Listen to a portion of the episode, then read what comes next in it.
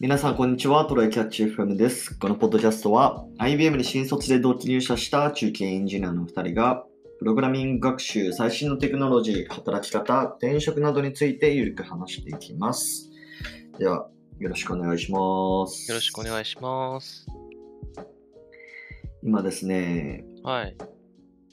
えー、ちょっと結婚式の準備をお、始めてまして、はい。まあ、ちょっと年内にあげたいなと思っているんですよ。おーうん。まあ、10月、9月、10月くらいかな。うん。まあ、暑くもなく寒くもないシーズンに。うん。うんコロナも落ち着いてきてそうだよね、そのぐらい。そうそうそうそう。で、えーっと、まあ、この段取りとかって全然わかんないじゃないですか。誰もわかがんな。いね。まあ、ほとんどの人は人生に1回だ し。そう。経まあ験者はあんまりいないね。そうそうそうそう。最初の時点でね。 うんでまあいろいろやってるんですけど、はいまあ多分普通の段取りとしては、うんまあ、まずなんかゼクシーのなんかオンライン相談みたいなはやつがまああるんで、まあ、これはいわかんないこれは普通かどうかわかんないわかんないわえっ、とまあそれに申し込んだんですよ、うんそしたらなんかそのウェディングプランナーかなわかんないけどゼクシーの担当者の人がまあいろいろ聞いてくれるんですよね、で、まあ、このエリアでやりたいですみたいなのを聞いあのいろいろヒアリングしてくれて、うんでまあ人数としてはこれくらいですとか時期はこれくらいです予算感これくらいですみたいな話をした上で、まあ、じゃあこの結婚式場良さそうですねとかっていう、まあ、紹介をしてくれて、でそこから実際にウェブ説明会みたいなその結婚式ごとじ式場ごとの説明会を、まあ、アレンジしてくれるんだけど、うんこのね、結婚式場ごとのウェブ説明会、めっちゃ長すぎる問題っていうのあって、おなんか、それその、 はい、何ですか、あ。あ、いや、なんか、式場ごとうん、が長いのって、いくつも受けないといけないから大変だなっていう、うん。ななんもない感想なんだ けど。まあそうね、はいででも大体候補は3個くらいらしいですよ、平均は。うんなるほどね。で、えっと、まあ、まあ、今ね、うん二2箇所も聞いたのよ。おうで、1箇所目は、まあ、だいたい1時間くらい。うーん、まあまあ。でも、これも、当初ね、2時間半とかっつって て、それをまあ短くしてもらって、うんまあ1時間くらいで終わらせてもらったんですよ。えで、2, 2件目のところも2時間半とか3時間っつってて、ー、えで、それを、まあ、15分で終わらせてもらったんですよ。ー、中身実感はなかったのか、あんまり。うんだで、今3個目のう日ん。程調整してるんですけど、はい。もうこれも、だってほぼほぼね、もうこっちの要望はゼクシーの人に話してるんだよね。うん。その、見積もりに必要な情報は。うん。だから本当に秋日時と、うんそ。の10 9月、10月くらいの秋の日時と、え予算、ざっくり予算くださいって言ってるんだけど、うんいや、でもちょっと念のためいろいろあのお聞きすることがあるので、実際に式場のウェディングプランナーとウェブ面談していただいてみたいなうん。ことを言われるんだけど、なんかね、その1回目も2回目も大して新しいなんか質問をされるわけじゃないんだよね。もうすでにゼクシーの人に言ったじゃんみたいな。うん。やつをなんかひたすら聞いてきて、まあ、あとはなんか、なんか、うちのなんか料理は何々のシェフがなんかこういうテイストで作っていて、こういうコンセプトがあって、みたいな。うんいやそこなんか別に聞きたいとこじゃないんだけどなとか思いつつ、まあ我慢して聞いてるんだけど、これな、なんなんだろうね。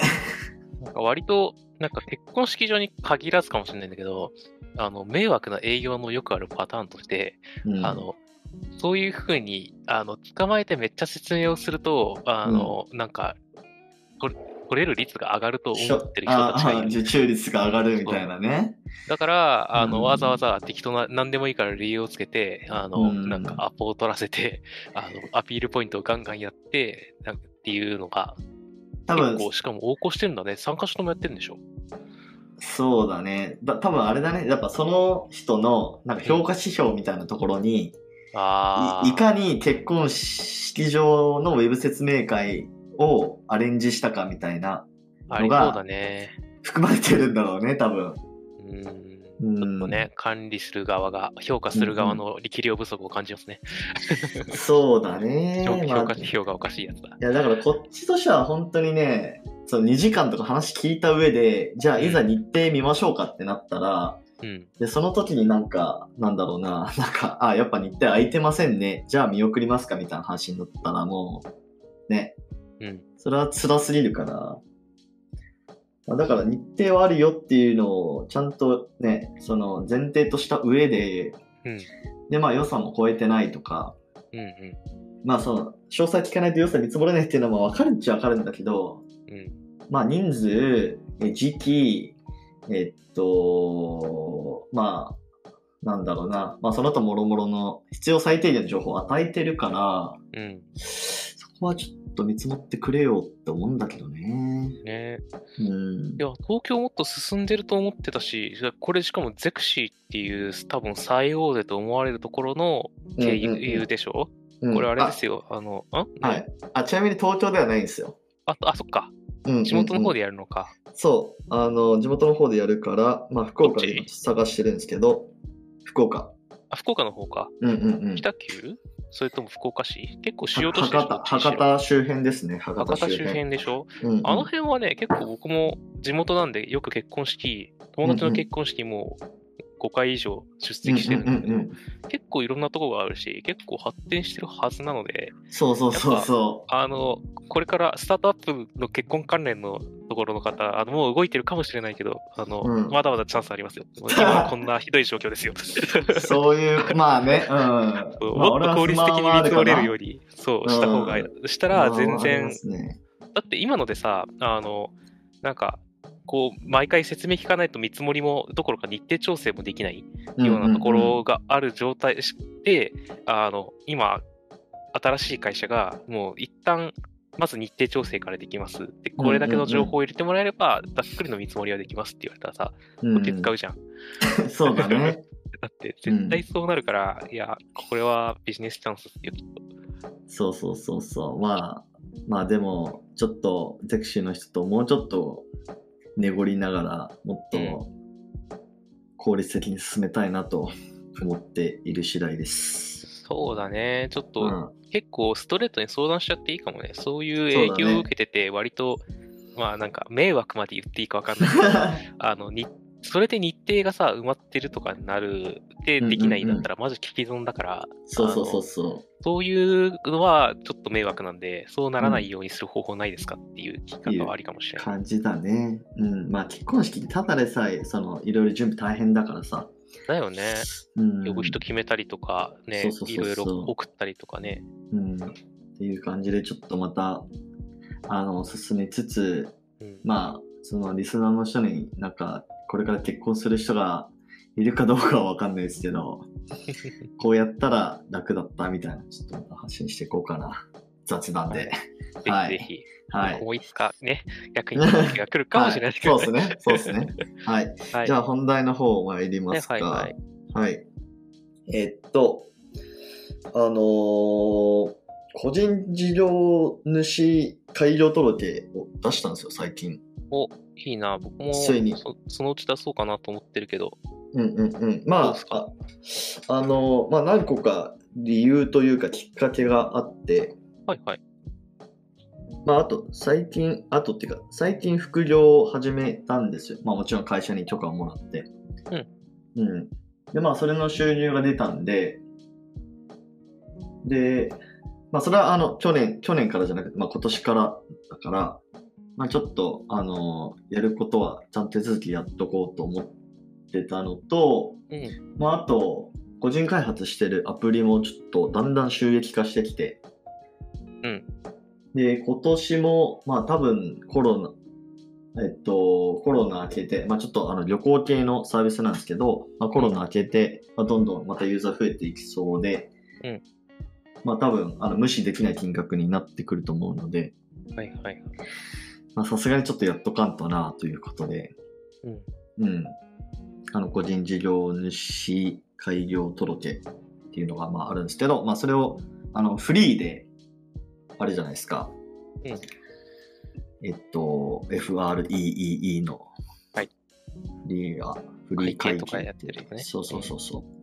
あれでやってみたんですよ。ほんともう、右も左もわかんない状況で、うん。何をするかすら分かってなかった。だから最初とりあえず、とりあえずフリーのサイトに行こうっていうところから始めて。うん。で、まあいろいろやったんだけど、結果としてはね、めっちゃスムーズでしたね。うん。なんかまあだ、うん。そそういう、あの、開業したい方みたいな入り口がある感じなの。そうそうそうそう、入り口があって、で、えっと、まあそこでこうなんか、なんだろう、チュートリアル的にこうどんどんやっていくんだけど、うん。大体どれくらいだったのか30分くらいでできたのかな ?30 分から1時間弱くらいでできたかなでもうほぼ、だから紙とかも1枚も書いてないし、まあだからフォーム入力して、えーっと、なんだっけな、確かマイナンバーとかをスマホであの読み取って、うん。まあなんかもろもろのなんか認証をして、うんもうほぼそれだけだったかな。もうあっという間にできて。えー、やっぱみん今はその辺はちゃんと進んでるんやね。やる人が多いのかな。うんうんうんうんそうだね。だから、やっぱさすがフリーだなっていう、 うん。うん、感じの体験でしたね。ちょっと待ってよ。ですね。じゃあ、え、それを作ったのがこの前。そう、えっ、と、1、2週間くらい前かな。うんうんうん。ってことは、確定申告を初めてするとかになると、今回、次回、あ、次回だね。次回か。うんうんうんうん。だから、まあ、今回は、あの、俺、あれ、あれだね。ふるふるさと納税ミスって、うん、いろんな自治体にしちゃったんで、ああ、そうそうそう。その分で、まあ自分で確定申告しないといけないんだけど、うんまあそれはあの副業というか個人事業関係なしにっていううん感じですかね。うんうんうん。なるほどね。まあでも、あれだね、今後、それ、事業をつ、個人、な、なんだ、なんて言うんだろう、開業届みたいに出したら、うんうん。青色申告でつつけれるのかなああ、そうそうそうそう。あい青色申告をしますっていう申告が確かあったのかなうんなん。かそれもまあなんかさらっとできたね。それをやると、結構、あの、経費を、をなんか、まあ、白色よりは多めに、いろいそろう、つけ確れたかはず。 50万とか60万とか、55万って書いてあるな。55万控除されますよ、みたいな。そっか青色である時点でそのぐらい控除が入るなのか、しか。そうだねそっか。そっうかん、で、プラス経費とかいろいろ出せるって感じだよね。かな。うん。でもまあちょっと言うてまだ何も分かってない状況だけどね。うん。領収書が必要だから、あの、白色本を領収書が、を取っといてねっていう義務なのか何なのかぐらいはあるんだけど、うん。あのうん提出義務がないんだよね。だから、最悪ななくてもいいぐらいな感じではあるんだけど、あの、青色の方は領収書がないとそもそも申告ができないはずなので、うんうんうなんか経費とかがあったら領収書をちゃんと取っとくといいですね。そうですね。コストしないの改良届。あ、今、副業してないのか、そもそも。ああ、その副業してたところに入ったっていうのもあるから、まあまあ、だそっか。急ぎではないかなって感じだよね。なんかそのうちなんかするだろうし、友達にちょっと誘われてるものもなあなきにしもだしっていうのもあるから、ちょっとその出辺のためにも開業届は出そうかな。開業届、個人事業主届は出そうかなっていうのはある。まあ、これほんとサクッとできるレベルだから、まうん、あやっといて損はないかなっていそううね。感じがするね。何かその、な宮地の個人開発のやつとかさ、ああいうので活動してて何かしらの収入があってちゃんとやってたら、あの、まあ、これは限定的だけど、コロナみたいな時とかに、 うんあのなんか、そういう、申あー告したそうらだね補助もらえるやつと補かね、助もらえるってやつあるね。そうう、んああいうのでね、いける可能性があるから、ちょっと、まあ、そういうお得もあるし、何かの時にすぐ経費とかにつけれるし、確かに、確かに。何かの時のためにやっとくのはありかなっていう感じはあうる。んうんうん。そうね。でもまあちょっと、今ね、まあだから、会社で、うんでも会社の月々の給料からも、あのー税金引かれてるじゃないですか。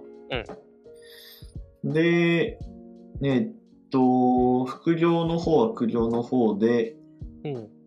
えっと、税金、まあ、税制徴収引かれてるけど、なんかそこ、その本業と個人事業の方の、うんなんかどういうふうに、その合算して納税すればいいのまあ、これ来年の確定申告の話だけどね。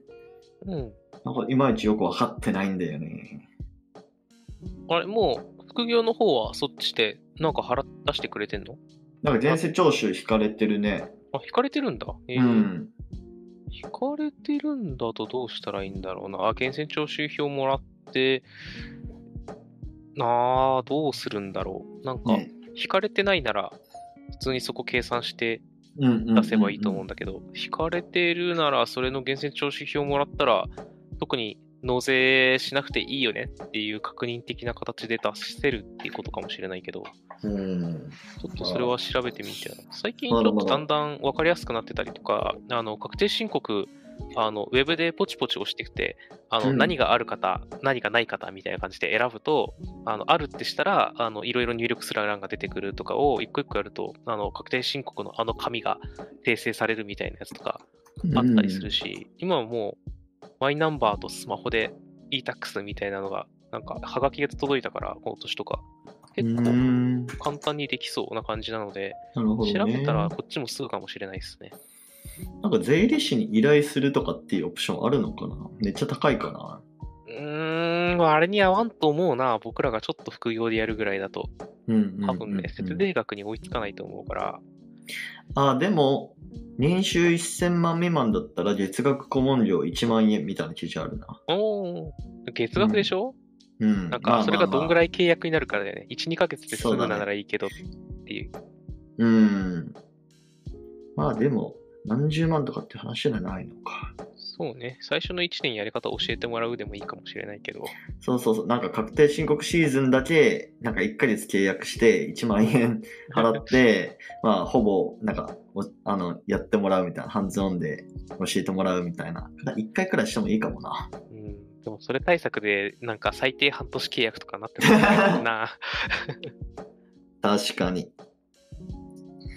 あそうだね。あ、確定申告代行5万から10万みたいなやつあるな。おーなるほどねで。も多分ね、僕らなら調べたらある程度できると思うので、まあまあまなあんまあか。経験のためにもやっとくのはいいかもしそれうなだいですね。まあ、あと普通に本業の方の、うんえー総務かなわかんないけど、この辺りって。の人とかに聞いても、なんかある程度は分かりそうな気がする。そうかもね、うん。確かに。まあ多分その人たちはそれが仕事ではないけど、まあちょっと、聞いたらまあ答えてくれるんじゃないかな。まあ、会社に許可取って副業してて、両方で源泉徴収票出す出てるんですけど、みたいなことを言うのは割と自然な流れな気もするので、 そういだいじゃないねで。すか。うんうんうん。まあちょっと今年は個人事業の方、どんどんやっていきたいなと思ってて、うん。そうだね。ちょなっんとか目、標としては、まあ、100万くらいは個人事業でちょっと頑張りたいな。おおなかなかやる気ですね。副業としてね、やる、開発やるんだったらね、個人開発で100万は厳しいけど、副業の 開うんうんうん発だったら割とすぐだったりするからな。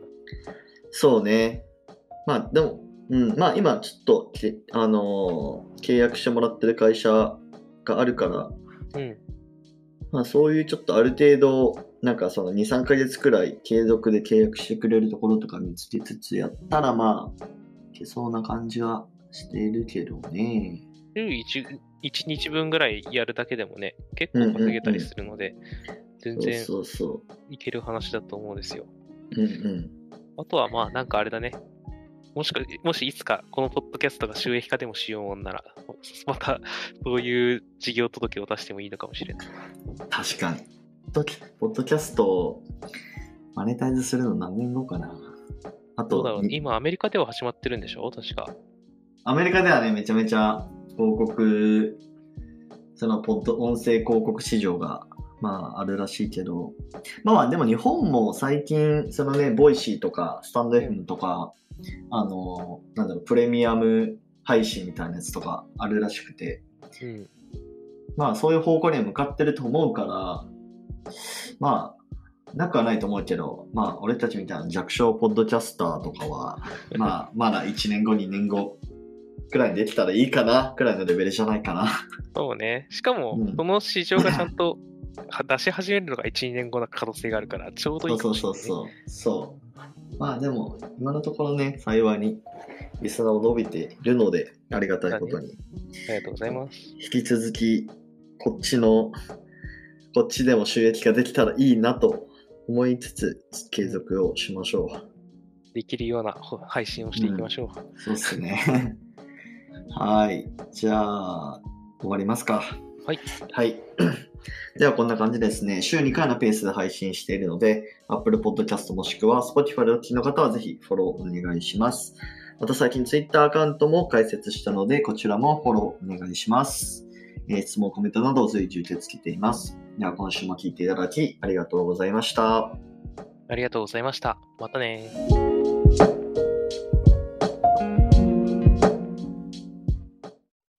ー And now, a short commercial break.